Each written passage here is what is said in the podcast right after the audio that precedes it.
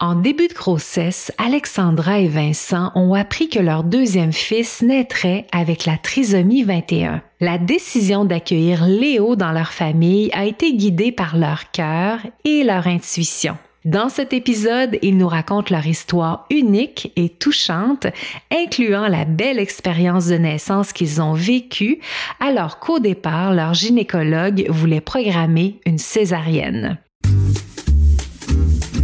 Bienvenue dans le podcast de Annie Bérère. Passionnée de grossesse et d'accouchement, Annie est accompagnante à la naissance depuis plusieurs décennies. Elle est également ostéopathe spécialisée en périnatalité et formatrice à l'international. À ce jour, elle a aidé des milliers de femmes, de couples et de familles à se préparer pour vivre une expérience de naissance la plus alignée possible à leurs désirs. Voici Tadoula Ostéo, Annie Bérère. Alors, c'est avec beaucoup d'émotion que je reçois Alexandra et Vincent qui viennent nous partager leur histoire. Bonjour à vous deux. Bonjour. Salut. nous aussi, ça nous fait plaisir de te retrouver. Vraiment, parce que pour la petite histoire, j'ai accompagné Vincent et Alexandra pour la naissance de leur premier fils. Malgré les années, les souvenirs restent. Un accouchement extraordinaire et magnifique très, très contente de vous retrouver. Vous avez une expérience extrêmement riche que j'aimerais que vous nous partagiez. Et par où est-ce que vous auriez envie de commencer? On vient parler de la naissance de notre deuxième enfant. C'est une longue histoire parce que ça a commencé pendant la grossesse déjà. On a su très très rapidement durant la grossesse qu'on avait un bébé particulier qui arrivait avec un chromosome en plus, puis qui arrivait aussi avec une malformation cardiaque. Le plan de départ, c'était d'accoucher à la maison et on a dû rapidement se raviser faire le deuil de ça. On avait beaucoup beaucoup aimé accoucher en maison de naissance avec toi euh, à Montréal et on avait envie vraiment de tenter l'expérience de la maison. Mais euh, bon, il a fallu dealer avec les médecins qui avaient une toute autre idée de cette euh, naissance-là,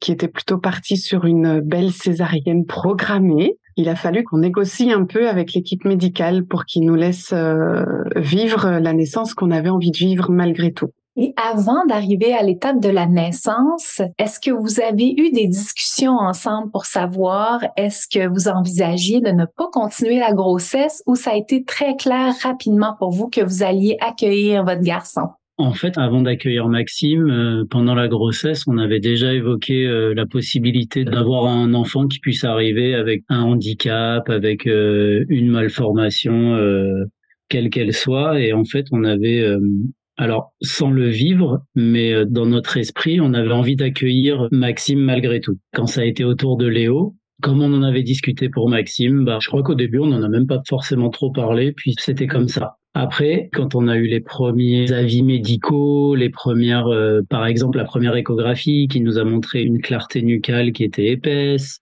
la malformation cardiaque, on a eu tout plein de signes euh, qui nous ont montré que on pouvait tranquillement se préparer à accueillir ce petit être, euh, quoi qu'il en soit. En fait, la question, elle n'a pas été sur euh, le handicap, elle a été sur plutôt toi, ta fatigue euh, d'avoir un deuxième enfant. Ouais, en fait, au tout début de la grossesse, ce qui s'est passé, c'est que quand je suis tombée enceinte, Maxime, il commençait à peine à marcher. Puis, il était encore la nuit. Et c'était pas vraiment prévu que je tombe enceinte. J'ai eu très très peur de pas y arriver et d'être fatiguée. Je me suis dit mon Dieu, je vais mourir de fatigue mmh. si j'ai un autre bébé. Puis ça m'a pris du temps avant de savoir en fait qu'est-ce que on allait faire. Euh, est-ce qu'on tentait l'aventure avec ce nouveau bébé déjà si tôt il y avait comme en parallèle aussi quelque chose au fond de mes tripes qui me disait que il y avait quand même quelque chose de particulier qui se passait, mais j'étais incapable de poser des mots dessus. Puis à cette époque-là, j'avais aucune idée de ce qui était en train de se passer dans mon ventre, dans mon utérus. Et j'ai eu la forte intuition que, ben, en fait, fallait le garder, ce bébé.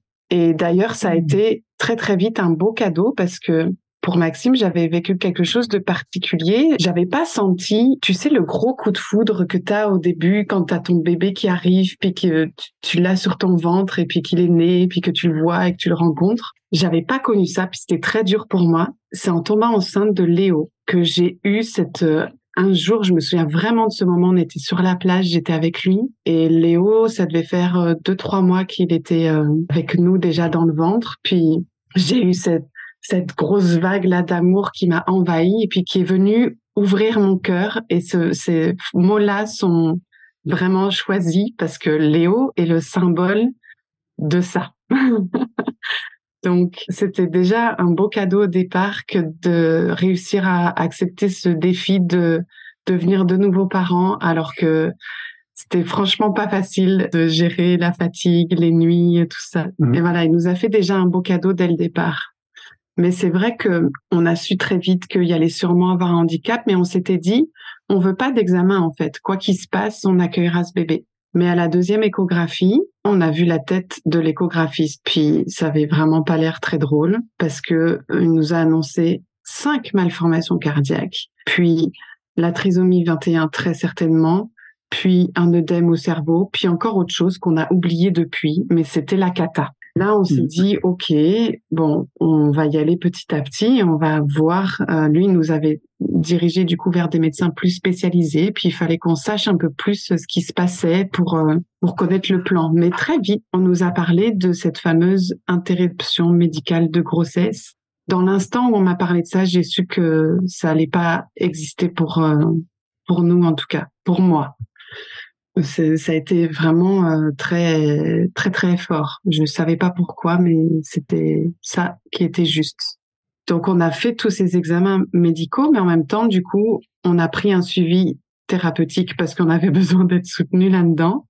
Puis on a rencontré une thérapeute qu'on connaissait déjà qui nous a donné un super chemin à suivre, qui nous a redonné un peu le pouvoir parce qu'on s'est senti un peu baladé du coup dans tous ces examens. On a eu beaucoup beaucoup beaucoup d'examens elle nous a suggéré en fait de lire les travaux de Joe Dispenza. Je ne sais pas si tu connais, qui parle de sa propre guérison à lui qu'il a pu euh, avoir grâce à des visualisations.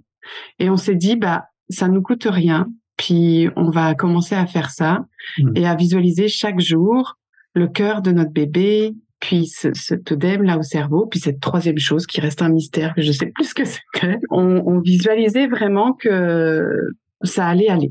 Et effectivement, on a traversé euh, toutes les étapes des examens, puis tout s'est confirmé. Finalement, c'était pas cinq, mais c'était euh, deux énormes malformations cardiaques, mais qui étaient opérables.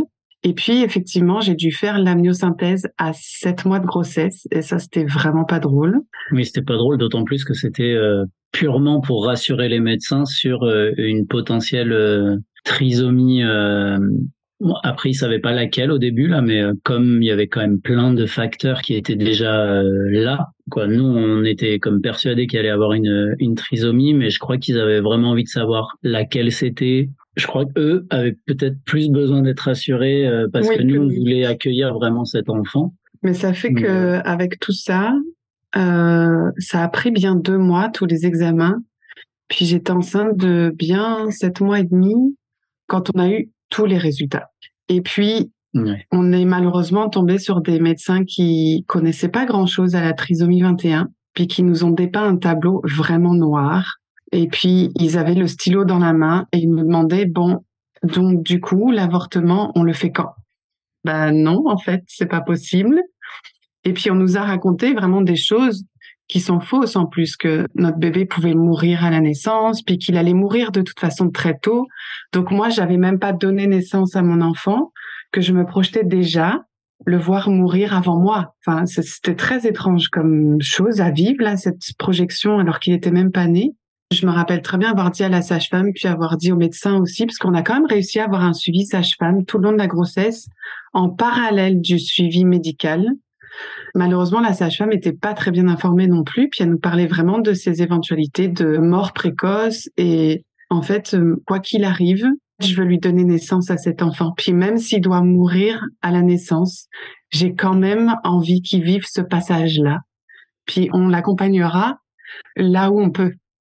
On, on avait vraiment que ce, cette vision-là du corps médical sur la trisomie 21, c'est-à-dire qu'on connaissait personne autour de nous qui vivaient avec euh, des enfants ou des adultes qui avaient ce handicap, donc on croyait un peu ce qu'on nous disait, mais moi je sentais vraiment au fond de moi que c'était pas vrai quoi, enfin que c'était pas si terrible que ça, et que euh, ça allait bien aller. Mais c'était très abstrait, c'était impalpable. J'arrivais même pas à le nommer.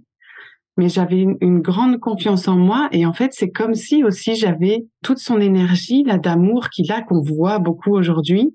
C'était comme si elle me soutenait en tout cas et qu'elle était là présente tout le temps et qui me donnait confiance et qui me transmettait cette, cette euh, amour que du coup je pouvais sentir pour lui et de pouvoir l'accueillir quoi qu'il arrive, quoi. Évite les si j'avais su en connaissant à l'avance toutes les étapes importantes jusqu'à la fin de ta grossesse.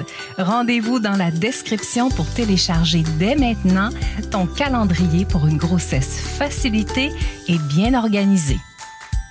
Moi, je sais que ce qu'Alex, elle a ressenti dans ces moments-là où en fait on arrivait vers la naissance. Moi, j'avais déjà parcouru plein d'explorations avec euh, ma psyché là. Moi, j'ai vécu euh, mon enfance. En fait, j'ai eu la possibilité de croiser un grand oncle qui avait une trisomie 21 également.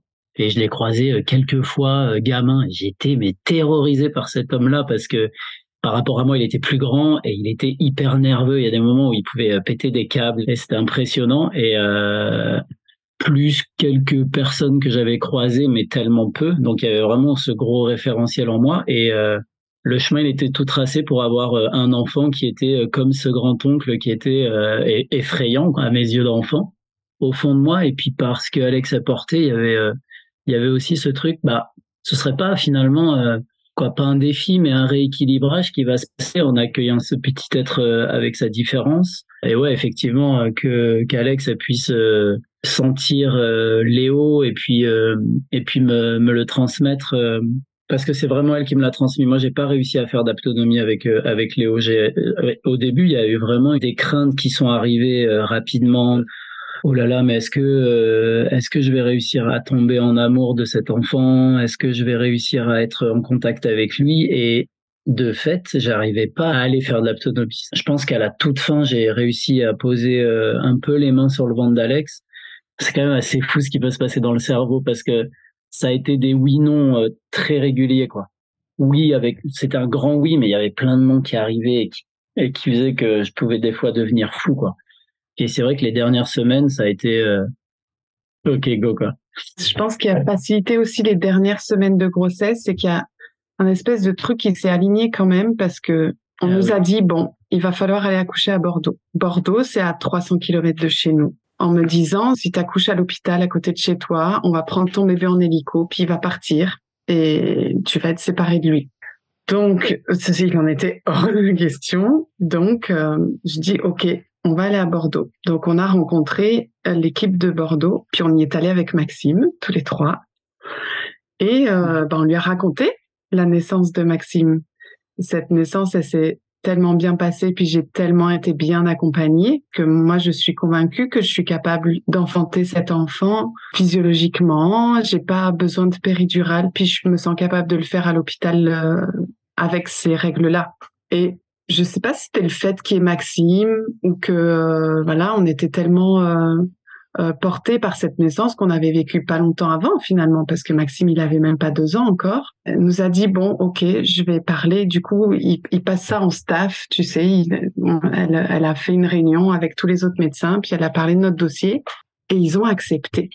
Ils ont accepté que j'arrive en travail spontané et que j'accouche physiologiquement à l'hôpital. Mais il y avait un deal. Il fallait qu'on trouve un logement deux semaines avant le terme à côté de l'hôpital alors nous, chez nous, au Pays Basque, on avait une doula. On avait prévu d'accoucher à la maison, puis on avait mis tout en place. Donc on avait une doula, mais on s'est dit, bah, il nous faut une doula à Bordeaux en fait, parce qu'on va, c'est là-bas qu'on va accoucher. Trois personnes de mon entourage, très différentes, me donnent le même nom. Et donc on appelle Élise, qui va devenir notre doula. On lui raconte un peu notre histoire. C'est incroyable parce que on venait à Bordeaux très souvent pour les examens et on lui dit, ben, à telle date, on sera là pour un examen. Est-ce que tu aurais un créneau pour nous recevoir? Je sais qu'elle était très très prise. C'était une doula qui était bouquée, bouquée, bouquée, vraiment beaucoup. Elle nous a reçus à 20 heures dans son cabinet. Je me souviens, c'était tard le soir. Puis elle nous a écoutés. On est reparti et elle nous a dit, je vous accompagne. Et ça nous a fait waouh, on a la possibilité de d'accoucher comme on veut, malgré le fait qu'on soit dans un énorme hôpital. Cet hôpital là à Bordeaux, on, on avait tout ça qui s'était aligné. On était là, waouh, mais c'est génial. Mais j'avais l'intuition quand même que deux semaines avant, c'était pas assez. Et je me suis dit, il faut qu'on arrive trois semaines avant. Ah, mais voilà, parce que je me disais deux semaines, mais non, c'est trois semaines. Et oui. Mais oui, c'est ça. Et on en parle à notre doula, puis elle nous dit, ben, venez à la maison. Et donc, on est arrivé chez notre doula avec notre bébé, puis dans les bras, puis notre bébé dans le ventre. Elle nous a accueillis dans sa famille avec son mari, ses trois enfants. Puis c'était une très très belle rencontre. Finalement, on a eu que deux soirées pour faire connaissance parce que je me suis mise en travail le troisième jour. Donc l'intuition était quand même bonne. Puis je me suis mise en travail le jour de l'anniversaire de Maxime, le jour de ses deux ans. Et quand j'ai commencé à avoir les premières contractions, je me suis dit ah non, je vais pas coucher aujourd'hui, c'est l'anniversaire de Maxime, c'est pas possible. Je me suis dit bon, ça va passer parce que c'était très doux, très très doux au début, mais quand même ça continue, ça continue. Donc je réveille Vincent. Puis à 6 heures euh, du matin, je dis bon quand même, je pense que tu peux aller réveiller Elise parce que ça s'arrête pas puis ça s'intensifie. La doula qui se trouve euh, dans la pièce d'à côté. C'est le rêve de toute doula, ça. Pas besoin d'aller partout dehors. C'est clair. Alors, euh, on va la réveiller tôt, du coup, à 6 heures du matin. Puis elle vient, puis elle me fait couler un bain dans sa baignoire. Et là, je me mets dans le bain. Et j'étais tellement bien, mais j'étais tellement bien. Elle m'accompagnait juste avec des sons. Et j'étais, mais euh, si j'étais restée dans cette baignoire, je pense que j'aurais eu un accouchement orgasmique. Vraiment, j'étais, j'accueillais les vagues, mais c'était bon, quoi. Je me sentais, euh, je me sentais vraiment bien. Et j'ai passé du temps comme ça dans le bain, peut-être euh, une demi-heure, une heure. Mais je sais qu'au bout d'un moment, elle me dit bon, euh, là, Alexandra, va falloir sortir du bain, puis y aller.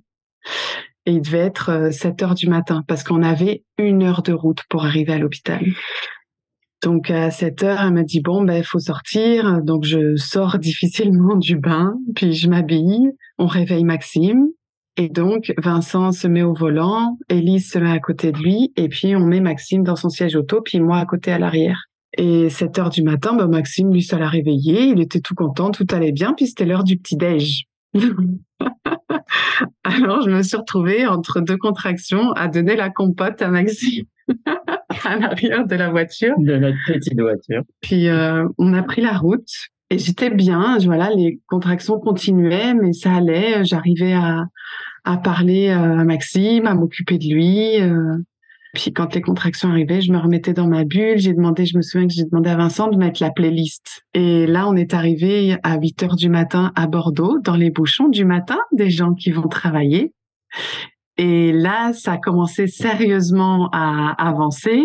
Je commençais à faire des bons sons bien graves, bien bas, qui étaient en train de commencer à pousser. Donc là, Vincent, je le sentais un peu fébrile, puis je le vois poser la question à Elise, mais tu crois pas que je peux prendre la voie de bus à côté parce que quand même, je sens que c'est en train d'avancer. Et puis Elise était là, non, non, c'est bon, ça va aller, t'inquiète. On est arrivé euh, dix minutes après à la maternité, puis là, je j'étais plus capable de marcher, j'étais plus capable de bouger.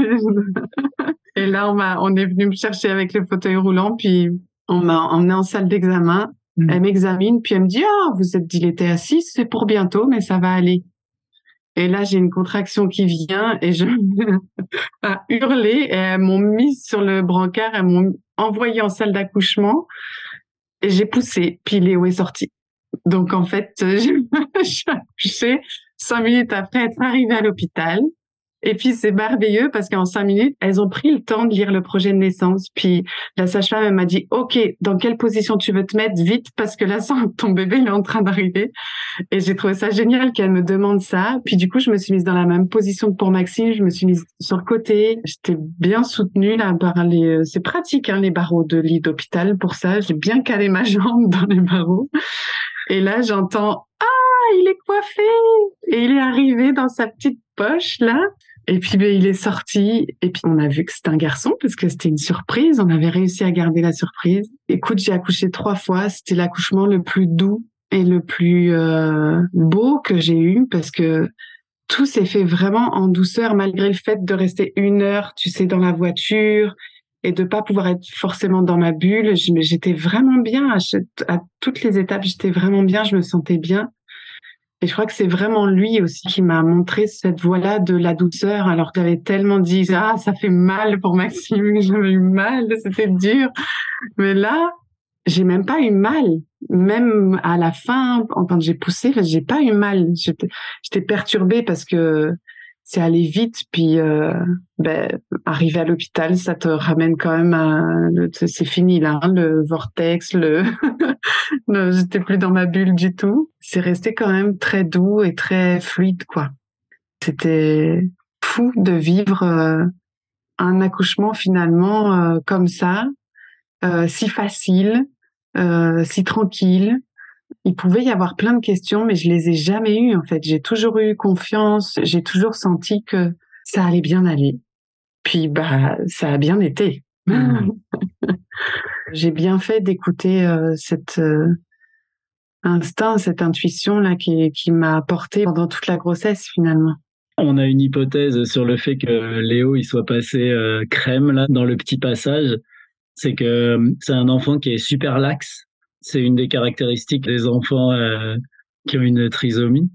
Et en fait, euh, on s'est dit qu'il s'était bien euh, fondu dans le passage avec ses petits bras et tout, enfin avec tout son corps qui est qui est très malléable. On s'est dit que il était passé euh, comme un gymnaste, quoi, sans faire euh, de douleur. Euh.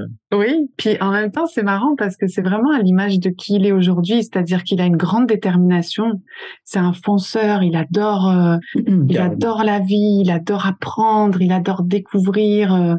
il a envie, quoi. Donc, j'ai vraiment l'impression que c'est comme ça qu'il est arrivé, genre, allez, on y va. Comment s'est passé son arrivée, son accueil? Alors après, ça a été, ça a été moins, moins funky le après parce que ils me l'ont posé sur le ventre, mais assez rapidement, ils ont coupé le cordon. Puis Vincent l'a pris et ils sont partis avec lui parce qu'il fallait absolument voir son cœur pour voir comment ça allait. Donc je me suis retrouvée avec mon placenta encore collé dans mon utérus, puis sans mon bébé, sans mon homme, sans personne, parce que vraiment je me souviens de ce de mon bébé tout chaud contre moi, puis d'un coup plus rien. Et donc Vincent est parti, et donc je me retrouve toute seule dans cette salle d'accouchement avec une sage-femme qui est entre mes jambes, puis qui commence à tirer sur le cordon, puis une autre qui met ses mains sur mon ventre, qui commence à appuyer. Et là, je me suis souvenu de ce qui s'est passé pour la naissance de Maxime, et j'ai dit non, plus jamais, plus jamais on me sort le placenta comme ça. Donc j'ai négocié dur avec les sages-femmes. Et celle qui posait les mains sur mon ventre, je lui enlevais ses mains tout le temps. Je lui disais non, vous me laissez faire. J'ai pas mon bébé, j'ai zéro ocytocine, j'ai besoin d'être concentrée, laissez-moi faire, je vais y arriver toute seule. Puis celle qui était entre mes jambes me disait, mais tu sais, si tu n'y arrives pas en un quart d'heure, on t'en met au bloc, puis c'est anesthésie générale, parce que comme t'as pas eu de péridurale, on peut pas aller le chercher euh, à la main entre guillemets. J'étais là, ok, ok, bon, donc euh, je fermais les yeux, puis j'essayais de visualiser ce placenta qui se décollait. J'étais allongée sur le dos. Alors euh, déjà, bon, j'étais pas aidée par euh, la position. Eh ben, ça m'a pris trois quarts d'heure pour sortir mon placenta. Léo était toujours pas revenu. J'étais toujours toute seule et elles m'ont laissé faire. Elles ont, je pense qu'elles ont été très patiente parce que leur protocole, c'est pas du tout ça. À l'hôpital, en France, si au bout d'un quart d'heure, t'as pas sorti ton placenta, on vient te le chercher. Et j'ai réussi quand même toute seule. J'ai beaucoup, beaucoup, beaucoup poussé les mains de la sage-femme qui voulait m'appuyer sur le ventre. Euh, j'ai essayé de me masser moi-même le ventre. Puis bon, j'ai réussi à sortir euh, ce placenta. C'était vraiment pas facile. Et puis juste après ça, Vincent est revenu avec Léo, et donc c'est là que Maxime est arrivé avec notre doula et qu'on s'est retrouvé du coup euh, 2005. Ben là, c'était parti pour cinq mois d'hôpital. Moi, je reçois euh, mon bébé là, tout chaud, et euh, on me dit euh, suivez cette personne. Donc je suis la personne dans les couloirs blafards de l'hôpital encore heureux, il me le laissait dans les bras, tu vois. Et on me dit, allez dans cette salle, euh, posez euh, votre enfant ici, il va euh, vivre sa première échographie sur lui-même. Il en avait déjà vécu des, des dizaines par le biais ouais, du ventre d'Alex, mais là c'était son sa première échographie directe. Donc ils étaient comme super impatients de ça et donc je le pose sur la table pour l'examen et là je vois un professeur qui arrive avec tous ces, en fait, des élèves qui étaient là pour apprendre, quoi. J'étais focus sur Léo et j'étais là, ok. Enfin, il y, a eu vraiment cet instant là où, en fait, où j'ai pu l'admirer, le, découvrir, voir son visage, voir son corps, savoir quelle était la différence. Euh, mais en fait, c'est ça. ça amène un enfant qui est comme ça de la trisomie, mais en fait, euh, ouais, il y avait un truc de d'assez fascinant dans cet enfant qui était à la fois euh, Enfin, en fait, je cherchais la différence là de la trisomie. J'étais là, mais c'est quoi? Mais Globalement, on voyait qu'il y avait, euh, c'était pas un enfant euh, dans les normes en fait, dans les proportions classiques. Il était comme en exposition sur cette table là, et du coup, j'en ai profité pour l'admirer quoi et, et découvrir pour la première fois mon petit garçon, mon deuxième petit garçon quoi. Donc c'était Ouais, c'était assez émouvant ce moment-là pour moi, quoi, de d'avoir euh, ce temps privilégié euh, avec lui. Euh. Je pense que je l'ai eu plus longtemps sous mes yeux que Alex ne l'a eu sur son ventre, en fait, parce qu'ils l'ont vraiment enlevé, mais très vite pour pour aller faire cet examen, quoi. Que au passage, Quelques jours après, un des professeurs nous racontait que en fait, la mécanique du cœur euh, fait qu'il y a euh, largement du temps avant que les fluides, parce qu'en fait le problème c'était que des fluides dans le cœur, euh, le, le sang vicié et le sang neuf se mélangeaient et donc du coup, au bout d'un moment, ça, ils ont du mal à respirer quoi, et ça tire sur les poumons et c'est dangereux par ça. Mais en fait, ils nous ont dit non, non, mais en vrai, ça, vous avez quelques semaines avant que ça se mette en place. En fait, en vrai, on aurait très bien pu accoucher à la maison, aller euh, aller faire un premier examen à l'hôpital de là où on habite à Bayonne, puis aller voir les euh, super stars euh, du cœur à Bordeaux. Tout ça dans un laps de temps de quelques jours en fait. Ça ils nous l'ont raconté après. Donc, quand on est revenu dans la chambre, on avait une une Alex qui était bah, un peu sonnée quoi par tout ce temps qu'elle a dû passer à sortir le, le placenta seule. Et bon, quand on est arrivé, il y a eu de nouveau, bah, bah voilà, la découverte de de Léo par toute la famille. Donc ça, c'était, euh, ça a été un, un, deuxième beau moment, quoi, une espèce de deuxième petite naissance euh, mm. des retrouvailles.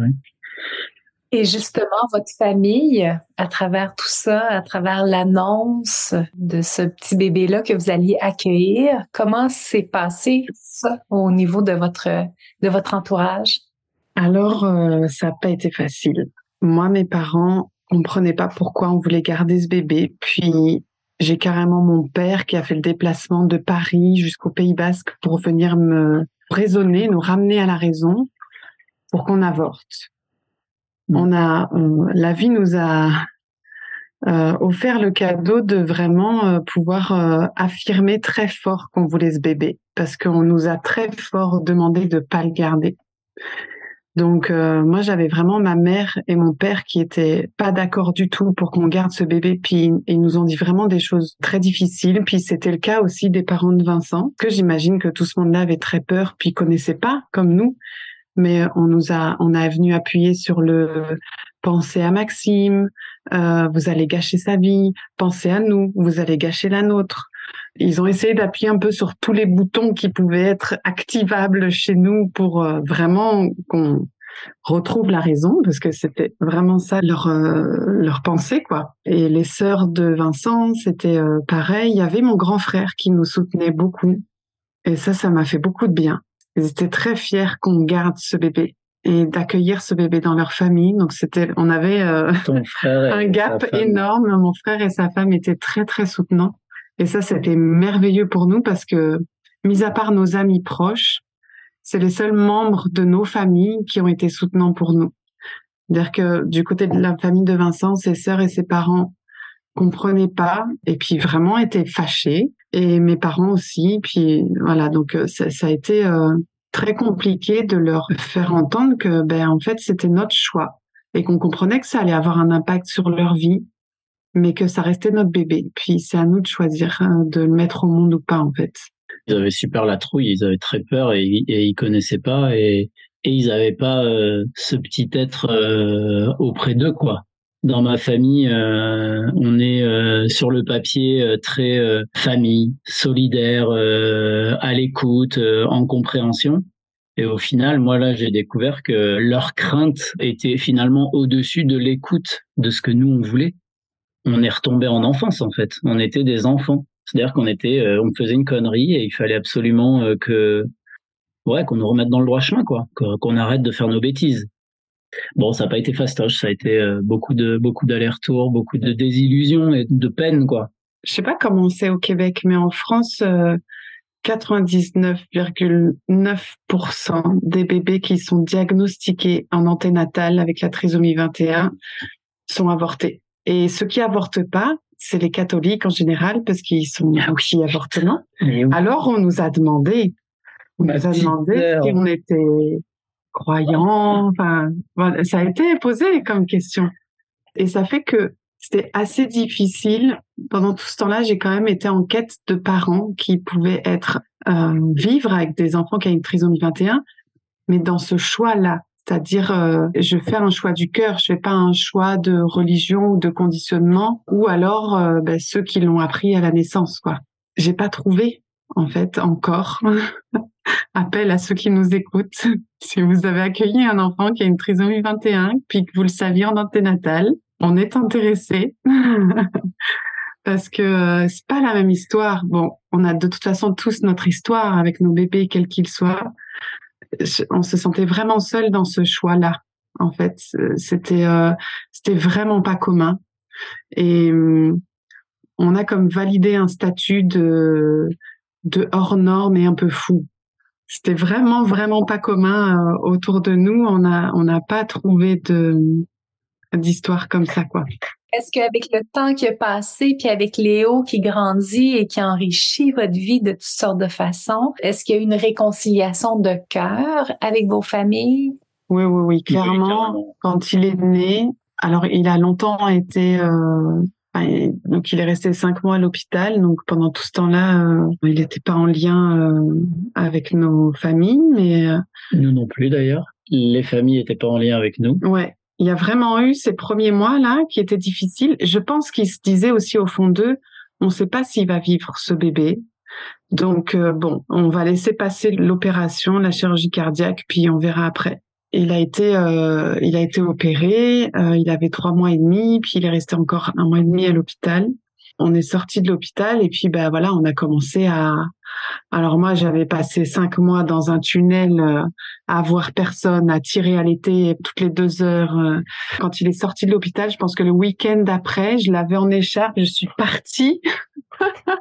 je suis partie, je me souviens à une réunion de femmes bon, j'avais besoin de prendre l'air, de voir du monde, quoi. Et puis rapidement, en fait, on est pris, on est parti tous les quatre, on a pris notre camion, puis on est parti un mois en vadrouille, on on a pris l'air, quoi. Après être enfermé dans des chambres d'hôpital pendant si longtemps. Et on l'a Pour montrer à Léo, c'était pas ça la vie, hein. Regarde ce que c'est le monde, c'est pas euh, des néons et puis euh, des des gens en blouse blanche. Et donc, euh, bah, il a commencé à rencontrer nos familles et petit à petit le lien s'est créé puis se crée encore en fait. C'est une histoire de tous les jours cette affaire-là parce que ben nous-mêmes on apprend euh, on apprend ce que c'est la trisomie avec lui euh, avec euh, plus il grandit plus on apprend. Et puis c'est pareil pour notre entourage. Donc il y a eu un accueil beaucoup plus dans le cœur en tout cas de la part de la famille de Vincent de ses sœurs de ses parents qui étaient pleins de questionnements au début.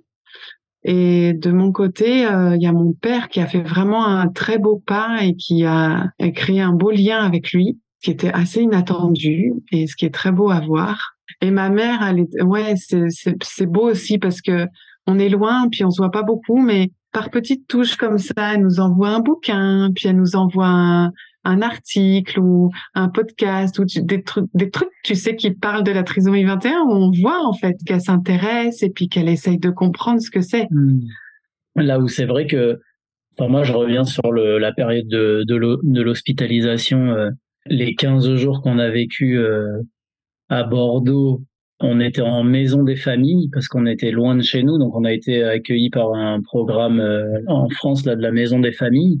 Les amis qui sont venus de loin, ils ont fait de la route pour venir pour s'occuper de Maxime parce que c'est vrai qu'on avait Maxime avec nous. Ben oui. Puis du coup, on pouvait jamais être tous les deux auprès de Léo en même temps.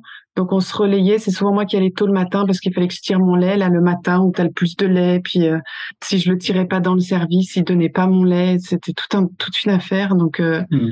là, je m'occupais de Maxime. Puis Vincent partait pour voir Léo. Puis il revenait. Puis je repartais. Enfin, c'était infernal. Et ouais, on a ces amis qui sont venus du Pays Basque pour venir nous voir et d'ailleurs de Dordogne. Enfin, bon, il y y a du monde qui est venu quand même nous voir, nous soutenir. Et ça a fait tellement de bien parce qu'on avait l'impression de vivre sur une autre planète. Enfin, d'avoir un enfant à l'hôpital, euh, c'est Enfin, dans cette maison des familles, on était avec d'autres familles qui vivaient la même chose. Et du coup, ça, c'était soutenant. Et on voyait euh, beaucoup euh, des personnes euh, qui avaient toute leur famille là. C'était beau à voir. ah, c'est les cultures maghrébines qui ont ça, mais ça, ça faisait tellement envie. Les parents, les grands-parents, les oncles, les tantes, ils étaient tous là ensemble, puis ils préparaient les repas pour Ah les ouais. parents qui passaient la journée à l'hôpital auprès de leurs enfants. Morts. des autres enfants. Enfin, c'était beau. Côté de quoi on est passé, nous, notre culture euh, européenne euh, dissociée de nos familles, de notre tribu. C'était beau de voir comme ça, ça pouvait être vécu, euh, ben voilà, dans d'autres familles. Et puis il y en avait qui étaient très seuls, comme nous aussi. Hein, mais euh, Moi, ce qui m'a fait halluciner, c'est aussi euh, le soutien des femmes de Bordeaux. C'était assez euh, bluffant de.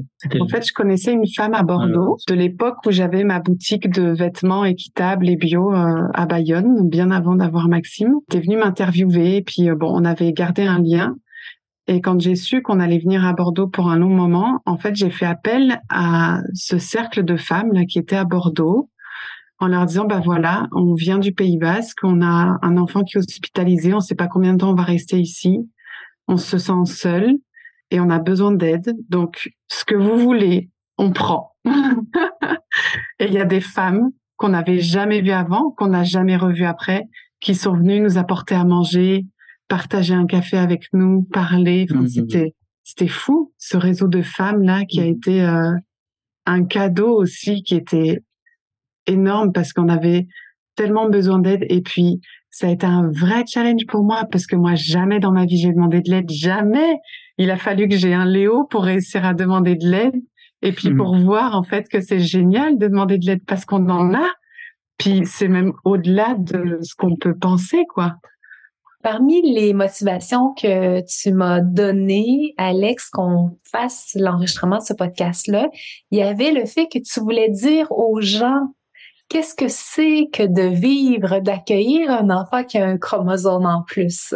Ben oui, parce que aujourd'hui, j'entends qu'on a de plus en plus ces discours-là et ça fait du bien. En France, euh, ça, arrive de plus en plus. Mais euh, c'est vrai que si on reste collé à ce que les médecins nous disent, ben, en effet, je, je comprends qu'on puisse avoir très très peur, qu'on se sente pas capable d'accueillir un enfant qui a cette différence-là. Ça va faire six ans qu'on vit avec lui. Mais comme j'aurais jamais pu vivre sans cet enfant, en fait, c'est pas possible. Il nous apporte tellement de de choses. Moi, j'ai l'impression de découvrir un monde différent, en fait, carrément euh, un monde différent de qui est beaucoup plus doux, euh, beaucoup plus euh, pur que ce qu'on a pu connaître jusqu'ici. Et en fait, on nous a dit un jour qu'il n'y avait pas de, il n'y a pas de spectre dans la trisomie, comme il peut y avoir dans l'autisme, par exemple. C'est-à-dire qu'il n'y a pas des degrés de trisomie plus ou moins euh, forts, enfin, et qu'en fait, c'est l'environnement qui fait qu'un enfant qui a une trisomie va développer ou pas certaines euh, euh, compétences euh, dans sa vie. Et alors, moi, quand j'ai entendu ça, je me suis dit, waouh, ben, génial, parce que bah, l'environnement, on peut complètement avoir un impact dessus. Donc, on a mis beaucoup de choses en place pour que ce bébé, il, bah, déjà qu'il se sente accueilli, qu'il se sente à sa place, et puis bah, lui donner toutes les chances possibles pour euh, qu'il puisse faire ce qu'il a envie de faire en fait. Parce que on a continué à nous dire puis on continue à nous dire aujourd'hui que votre enfant il sera jamais capable de faire ci ou il sera jamais capable de faire ça. Moi chaque fois que j'entends ça je me dis non. C'est pas vrai et c'est pas possible parce que il y a des choses qu'on m'a dit qu'il ferait jamais qu'il a fait. Parce qu'il a été sondé pendant cinq mois il est sorti de l'hôpital, il avait toujours la sonde et puis on me fliquait sur l'allaitement, on le pesait avant, après les tétés pour voir s'il prenait bien le sein. Puis selon eux, ça marchait pas, il prenait pas assez. Et donc il a été de nouveau hospitalisé à la maison avec toutes les machines qu'il fallait pour passer le lait dans la sonde. Et donc, on nous a tout réinstallé le matériel. Le premier jour, je me souviens, on arrive à la maison, ils installent tout, la puéricultrice revient, nous, redit tout ce qu'on savait déjà, parce qu'il avait passé deux mois à l'hôpital comme ça à la maison. Et elle a claqué la porte, puis j'ai regardé Vincent, je dis alors là, va falloir que tu me fasses confiance. Puis j'ai arraché la sonde de Léo et je l'ai collée à mon sein. Et je l'ai, je l'ai gardé collé à moi pendant deux semaines comme un nouveau-né, en fait, comme un démarrage d'allaitement. Et à chaque fois que la puéricultrice venait, elle voulait le peser. Puis on disait non, il dort, euh, on peut pas, on va pas le réveiller, mais tout va bien, on l'a pesé, il continue à grossir. qui était vrai. Et en fait, on leur a dit, il a arraché une nuit sa sonde tout seul. Puis je l'ai mis au sein et ça a marché. Donc euh, on continue comme ça. On a menti. Et on a menti parce qu'en plus, il a perdu un peu de poids au début. Parce que forcément, moi, j'avais une lactation de tire-lait. Et puis lui, il fallait qu'il prenne son rythme de tété vraiment comme un nouveau-né. Et donc il a perdu quelques grammes qu'il a repris après. J'avais confiance, je savais que ça allait aller. J'ai gardé, je l'ai gardé collé à moi, puis je, savais que ça allait le faire, mais tout le monde nous avait dit, les, les pédiatres m'ont toujours regardé avec des yeux ronds comme ça, mais pourquoi vous continuez à tirer votre lait, madame? Votre bébé, il tétera jamais. Et l'orthophoniste nous disait ça. Enfin voilà, on nous l'a beaucoup dit, votre bébé, il tétera jamais. Eh ben Léo, il a tété. Après cinq mois de sonde, il a tété, puis il a tété après ça pendant un an encore, et puis c'est lui qui a choisi d'arrêter tout seul comme un grand, mais il a tété. En fait, je me suis rendu compte en ayant Léo que je mettais beaucoup de pression sur Maxime, inconsciemment de grandir, de réussir, d'être performant, de faire des études un jour, d'avoir un, métier qui lui plaît. Cette pression sociale avec laquelle on navigue tous. Et j'ai réalisé que, que Léo, il l'avait pas. Et que du coup, comme il l'avait pas, il pourrait être qui il veut, en fait, dans la vie. Il n'aura jamais cette pression, cette attente de la société de devenir quelqu'un parce que la majorité de la société pense qu'il deviendra rien, là où moi je suis persuadée qu'il pourra faire en fait ce qu'il veut. Et je sais que ça fait partie de cet environnement-là, que mes pensées aussi, elles ont un impact sur son développement et que plus je vais avoir foi dans qui il est et ce qu'il est capable de faire, plus il va y arriver. Et aujourd'hui, le fait est qu'il va avoir six ans et qu'il épate tout le monde. Tous nos thérapeutes, tous les gens qu'on voit, qu'on croise, nous disent que c'est un petit garçon qui est très éveillé, qui a développé déjà plein de compétences qu'il aurait dû développer peut-être plus tard ou peut-être jamais. On l'a même inscrit dans une école bilingue. Il connaît le français parce que c'est notre langue maternelle, mais il est dans une école basque aussi. Il est en train d'apprendre le basque. Et puis on a vécu six mois aux États-Unis aussi l'année dernière. Puis il commençait à apprendre l'anglais tranquillement. Il disait des mots en anglais, puis il répondait quand on lui parlait anglais. Et ça, pareil, des orthophonistes nous ont dit "Ah là là, mais non, c'est horrible. Vous lui rajoutez des difficultés, il n'y arrivera pas." Mais il s'en sort super bien. Ayez confiance en fait dans votre enfant, et c'est pas parce que il arrive avec ce chromosome en plus qu'il va être moins capable de faire les choses. Il va vous apprendre euh, à prendre le temps, à contempler et à ralentir en fait. Et ça, on en a tellement besoin.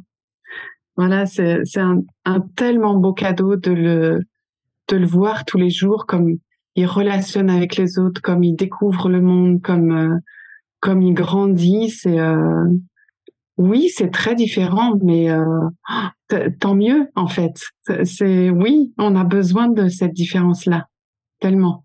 Wow.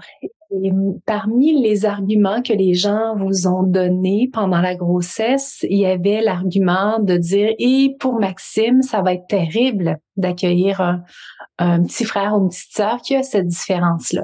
Maintenant, vous avez le recul. Est-ce que finalement pour Maxime, c'est terrible d'avoir Léo dans la famille? En fait, c'est pas un sujet chez nous. Enfin, on en on peut en parler parfois euh, parce que mmh. c'est pas du tout tabou, mais c'est pas un sujet dans le sens où euh, c'est normal en fait. Léo, il est arrivé, Maxime, il avait deux ans. Donc en fait, il a à un endroit, il a toujours connu son petit frère. Et pour lui, euh, bah, son petit frère, c'est son petit frère. Maxime, il va avoir huit ans. Il constate bien que les autres enfants de six ans, ils font pas du tout les mêmes choses que Léo qui, qui va avoir six ans. Mais en fait, euh, c'est pas un problème, c'est pas un sujet, c'est comme ça. Mais tout comme euh, j'ai porté un bébé pour un couple d'hommes l'année dernière, puis Maxime, pour lui, c'était normal en fait. Oh ben oui, maman, elle a le bébé de Yann et Alex dans le ventre, et puis le bébé est né, puis il est parti avec eux. Puis il est encore à un âge où il n'est pas conditionné par euh, ce que la société peut penser ou ce que nous on peut transmettre en tant qu'adulte en fait. Bah, tant que nous on est aligné, en fait, il est aligné quoi. Il va pas se questionner euh, parce que pour nous c'est ok en fait. Il y a, y a pas euh, vraiment de problématique particulière liée au handicap en fait. Non, Vraiment pas. ce qui peut être lié au handicap et qui peut être un peu source peut-être de stress pour Maxime, c'est ce dont tu parlais tout à l'heure, ces attentes qu'on a pour Maxime qu'on n'a pas pour Léo. Euh, même si on essaye de déconstruire ça, malgré tout on l'a. Donc je pense que peut-être pas encore à, à 8 ans, mais il y a un endroit où il va sentir euh, ce truc-là, mais peut-être que pour lui ce sera ok aussi. Maxime, il est très protecteur il est arrivé, je pense, avec le caractère et les qualités qu'il faut pour un petit frère comme Léo, finalement, mais il est très protecteur et puis euh, on a envie quand même qu'il puisse vivre sa vie d'enfant puis sa vie d'adulte le plus librement possible. Et ça fait que on garde quand même beaucoup cette vigilance à pas créer quelque chose de l'ordre d'une responsabilité particulière ou d'un rôle particulier parce que son frère a ce handicap là et c'est c'est pas nier le handicap de Léo, mais c'est juste euh, rouler avec quoi. Mais on essaye de faire en sorte que Maxime il ait le moins d'impact possible euh, par rapport à ce que nous ça amène dans notre vie, parce que forcément ça amène quand même une vie différente. Oui, par contre on lui donne euh, des responsabilités et un rôle de grand frère. C'est-à-dire qu'il y a des fois où on va lui dire bah voilà Léo il est plus petit que toi, et puis en plus, comme il va moins vite, ben il est encore plus petit que ce qu'il devrait être. Euh, il a pas, il a pas que deux ans de moins que toi. En fait, il en a peut-être un peu plus. Et du coup, comme c'est un petit frère, ben, sois vigilant à ça à ce moment-là. Et par contre, là, on te demande de faire ça, mais comme c'était un grand frère, quoi. On le préserve pas de ça non plus, quoi. On va pas se dire, bah comme c'est Léo, euh, alors Maxime, on te donne zéro responsabilité. On lui donne aussi des responsabilités de grand frère il est dans une forme de normalité en fait par rapport à, ses copains ou à son entourage. Vous avez donc fait des choix assez atypiques à plusieurs niveaux. Hein. Vous êtes tous les deux français, vous êtes venus au Québec pendant quelques temps. C'est grâce à ça que j'ai pu euh, vous rencontrer.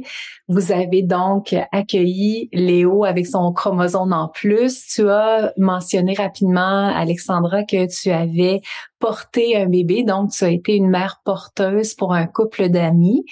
Et là, on pourrait ajouter à cette liste-là que vous êtes des, est-ce qu'on peut dire des doulas, un couple de doulas, est-ce qu'on peut nommer ça comme ça? Oui intéressé à ce que vous me parliez, puis peut-être qu'il y a des gens qui nous écoutent qui sont dans votre région et qui seraient intéressés à être accompagnés. Comment ça fonctionne, un couple de doula? ben, en fait, euh, moi, donc, il y a trois ans, il y a un couple d'amis qui m'a demandé d'être leur doula, alors que j'étais pas du tout doula. J'étais dans la relation d'aide, mais j'étais pas du tout doula. Et ça m'a surprise sur le coup, mais j'ai dit oui parce que mon cœur avait vraiment envie d'y aller. Puis quand je me suis retrouvée euh, à la naissance de leur bébé, j'étais comme un poisson dans l'eau. J'avais l'impression que j'avais fait ça toute ma vie. Puis en fait, un autre couple m'a appelé, m'a dit euh, "Dis donc, euh, tu voudrais pas une autre doula? Euh, Bah ok, si tu veux." Puis un autre couple, puis un autre couple, puis un autre couple. Puis en fait, ça ne s'arrête plus. Et au fil des accompagnements que j'ai faits, là, j'arrive à la génération où, tu sais, j'ai accompagné le premier bébé, puis maintenant, il y a les petits frères et les petites sœurs qui naissent. Et j'ai eu pas mal de femmes qui, euh, sur leur deuxième grossesse, étaient au bout du rouleau, étaient épuisées et euh, manquaient de soutien, et notamment de soutien de la part de leur euh, du papa. Mais moi, je me sens tout à fait capable euh, d'accompagner les femmes à devenir mères mais accompagner les hommes à devenir pères, c'est quand même quelque chose. Puis je crois que ça, ça mériterait un homme pour accompagner les hommes. Les pères d'aujourd'hui n'ont rien à voir avec nos pères à nous, quoi. Ils ont une espèce de place à retrouver qui est très différente et c'est pas facile pour eux. Alors, je me suis mise à réfléchir et en fait, je cherchais un homme qui était non seulement thérapeute, mais qui était inspirant en tant que père, en fait que moi je voyais comme un père qui avait réussi à prendre sa place puis à être l'image de ce soutien dont la femme a besoin. Et je trouvais pas à chaque fois, oui, j'avais un bon thérapeute, mais le papa derrière, il avait déconné à un endroit, donc ça marchait pas. Et on est parti en stage tous les deux au mois d'avril de cette année. Et pendant le stage, ça m'est venu comme du fulgurant. Je me suis dit, mais voyons, tu l'as à côté de toi. c'est évident, en fait. Le père que tu recherches, inspirant, qui peut accompagner les hommes à devenir les pères qu'ils veulent être, c'est lui. Mais bon, lui, à la base, il est charpentier. En fait, j'avais peur qu'il ait peur. Parce que moi, je voyais tellement ces qualités qui sont, euh, ces qualités d'écoute, en fait, qu'il a, puis de présence, puis de, et, ce qu'il peut inspirer à travers son expérience. Et donc, j'ai osé lui demander, en fait. J'ai dit, écoute, euh, c'est plus possible pour moi d'accompagner toute seule parce que j'ai l'impression que je fais que la moitié du job. C'est des parents que j'accompagne et j'ai besoin d'un homme pour accompagner les hommes avec moi. Mais avant ça, en organisant les Blessing Way pour les mamans, à chaque fois, je leur proposais, est-ce que tu voudrais que ton homme, il ait aussi un rituel de passage? Par quatre fois, les hommes ont dit oui. Et donc, Vincent a fait les Blessing Way de ces hommes-là. Donc, euh, il avait quand même déjà mis un petit pied dans le dans la marmite. un grand pied. Et je voyais le ce que ça faisait après dans le couple, à la naissance. Enfin, je, je voyais vraiment l'impact de ça. Et donc, j'ai proposé au mois d'avril. Et étonnamment, il a dit oui tout de suite, mais sans crainte, sans peur, sans ah ouais, ok, on y va. Ah si, avec des craintes quand même. Oui, mais tu les as pas nommées tout de suite en tout cas. Et, non, mais puis des craintes légitimes, des craintes qui sont qui sont bonnes à avoir. Oui. C'est vrai qu'on est.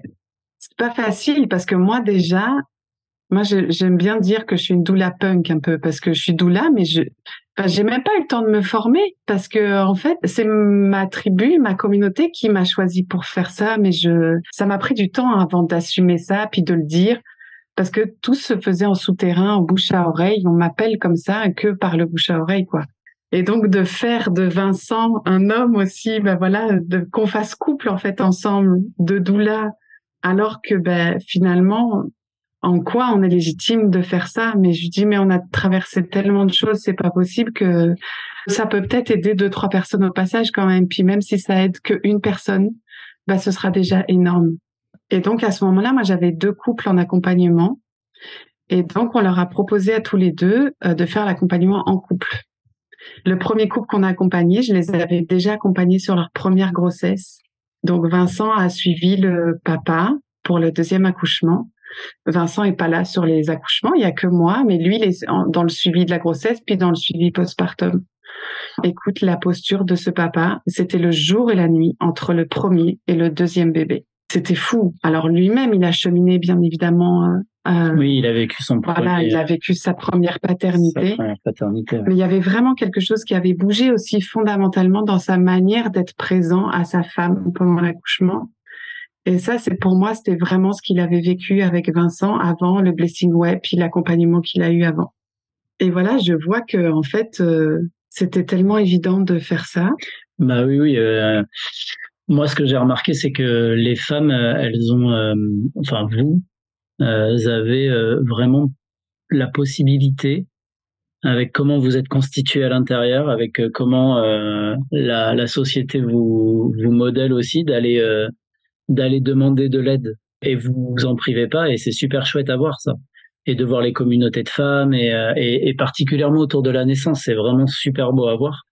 Et les blessing way moi les blessing way c'est vraiment un, un moment où je suis, euh, où il y a même une forme de jalousie en fait, euh, de, de voir ce moment, de, enfin c'est, c'est, il, il, est beau quoi ce moment. Donc moi, quand on m'a proposé de d'organiser ça, je me suis dit putain les gars, ils vont, ok, ça va les chambouler parce que le côté rituel, il est euh, très peu présent dans notre société et encore moins pour les hommes. Mais je me suis dit en fait c'est tellement chouette qu'ils vont accrocher quoi. Et de fait euh, et moi il y a une blessing way en particulier qui m'a marqué c'est euh, de les accueillir à la maison et de, de l'accueillir lui avec euh, avec ses, ses amis et son et ses frangins. C'était bouleversant. Et du coup de vivre ça et et puis de côtoyer Alex au quotidien dans son boulot de doula de voir comment en fait c'est son cœur qui parle elle a été effectivement cooptée par la communauté arrivé à un moment, je l'ai vu vraiment peiner. Et puis c'est ce qu'elle, c'est ce qu'elle m'a exprimé, de dire mais putain c'est pas possible quoi, d'avoir des mères qui sont là, qui donnent tout. Et en fait elles sont seules, elles s'épuisent et et voilà de dire mais il faut que les pères ils se bougent le cul quoi. Mais sauf qu'elle n'arrivait pas à, à, les toucher ses papas. Enfin moi d'avoir mis beaucoup d'énergie dans euh, et puis beaucoup d'amour aussi dans l'accueil de mes enfants, beaucoup de temps. Enfin, c'était vraiment quelque chose qui était important pour moi et d'avoir bugué sur plein de moments euh, avec Alex. Euh, dans le dans le soutien, dans voilà de de pas avoir été euh, moi-même accompagné, d'avoir plein de de carences en fait, ben je me suis dit mais en fait c'est un cadeau que elle fait aux familles et puis qu'elle me fait à moi en fait d'aller d'aller découvrir aussi tout ce que je peux améliorer en moi et, tout ce que je peux améliorer, euh, tu vois, dans la vie des, des papas et puis et puis en fait pour les enfants quoi. Bah, le môme il a il a deux parents à l'origine du truc. Après voilà il y a il y a tous ceux qui ont deux parents euh, du même sexe, il y a tous ceux qui sont monoparentaux aussi et qui sont euh, bah, encore plus démunis et qui ont besoin d'une communauté, d'un village quoi. Mais c'est vrai que cette histoire de village on l'a plus donc voilà, moi je sais que si je peux mettre euh, ma pierre à l'édifice maintenant, ça me réjouit. Et en plus, par chance, là, quand euh, je suis dans ce rôle de doulot, on sait pas trop comment dire autre, pour moi, doula, c'est vraiment les femmes qui accompagnent les femmes. Puis c'est un métier qui apporte tellement de connaissances que moi j'ai pas, que j'arrive pas à m'autoproclamer doula là. Donc doulo, je trouve que ça fait un peu plus ridicule, puis ça me va bien. Il y a quelques jours, je discutais avec euh, une femme à l'océan, puis je lui racontais ça, elle me questionnait de ce que je faisais, et donc je disais bah j'ai j'ai arrêté mon mon boulot de charpentier, puis maintenant euh, je suis euh, je suis doulot et euh, ah bon mais c'est quoi? Donc je l'explique. Elle me fait ah oui mais en fait vous au début votre premier métier ça a été de construire le nid puis maintenant vous vous occupez de l'intérieur du nid quoi j'ai trouvé ça super beau du coup je l'ai gardé je me le suis mis dans la poche un grand merci à Alex d'avoir bah, d'avoir osé me, me demander quoi encore tout ça le chemin de l'intuition hein on y retourne bah son intuition, elle est dingue, quoi. Elle a beaucoup d'intuition, elle est très humaniste. Euh, il y a un endroit où moi aussi je suis humaniste, et en fait, j'arrive pas à le mettre vraiment trop dans la matière avec le avec le boulot de, de charpentier. Et puis, euh, m'apercevant aussi que bah, que ce boulot, il commençait un peu à m'épuiser euh, physiquement, je me suis dit mais en fait, pourquoi je soutiens? Ça fait quand même ça quelques années là que je l'ai dans quelques ouais quelques années que je l'ai en tête de soutenir Alex par sa demande aussi d'équilibrer euh, les charges de boulot, d'équilibrer euh, nos temps professionnels. Et moi je me disais mais comment je peux faire? Et là cet été une de mes envies ça a été de bah, de la soutenir en prenant plus un rôle d'homme au foyer. Et puis comme ça, ça peut, ça peut lui permettre d'avoir plus de temps pour travailler et puis pour mettre dans la matière cette, cette humanité en fait. Et euh, troisième volet, euh, ben de, de me laisser du temps aussi pour pouvoir accompagner les hommes. Ouais, c'est cool de pouvoir, au travers de son intuition et de, de son humanisme, en fait, euh, bah finalement tous les deux œuvrer là-dedans en portant plus son énergie qui est, bah voilà, elle est comme ça, elle l'a et, et en plus elle le fait bien dans son boulot. Donc autant soutenir ça plutôt que d'essayer de faire la même chose à côté en, en version foirée, quoi. Oh, que c'est inspirant. C'est inspirant. Merci d'avoir partagé avec une si grande générosité votre expérience. C'est extraordinaire. Ben, merci à toi de nous avoir euh, sollicité. Puis vraiment, moi, j'avais envie de dire que c'est beaucoup, beaucoup grâce à la rencontre avec toi, puis grâce à la rencontre avec Élise aussi, qui était donc notre doula à Bordeaux. Quand je suis tombée enceinte de Maxime, j'étais persuadée que je voulais une doula, mais je savais pas tellement ce que c'était. En France, ça n'existait pas encore trop, trop. Et euh, ça a été tellement, tellement euh, important, tellement bon, tellement doux de t'avoir avec nous, puis de le revivre avec Léo. Enfin, c'est euh, si tous les bébés pouvaient arriver comme ça, mais mon Dieu, on aurait une toute autre humanité. Voilà, tu m'as montré ça et Elise m'a montré ça aussi. Bah du coup, ça a fait que c'est devenu une évidence euh, des années plus tard voilà, avec cette euh, grande pression aussi que j'ai deux grands et beaux modèles euh, à suivre. ouais, voilà, d'avoir euh, cette conviction forte que on a des métiers très très importants pour les bébés. J'ai envie d'ajouter, tu sais, être doula, c'est d'abord et avant tout une mission de cœur. C'est pas une mission de connaissance.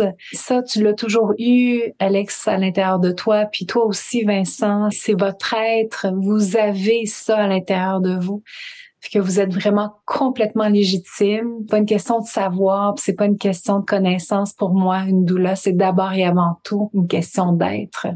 Mm. Très chanceux mm. qui rencontrent votre route, vraiment. Merci.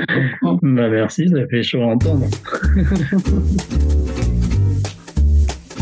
Avoue que c'était tout un épisode avec plusieurs sujets vraiment intéressants, avec plusieurs sujets qui amènent des réflexions dans notre façon de voir la vie, dans notre façon de voir notre monde et compagnie.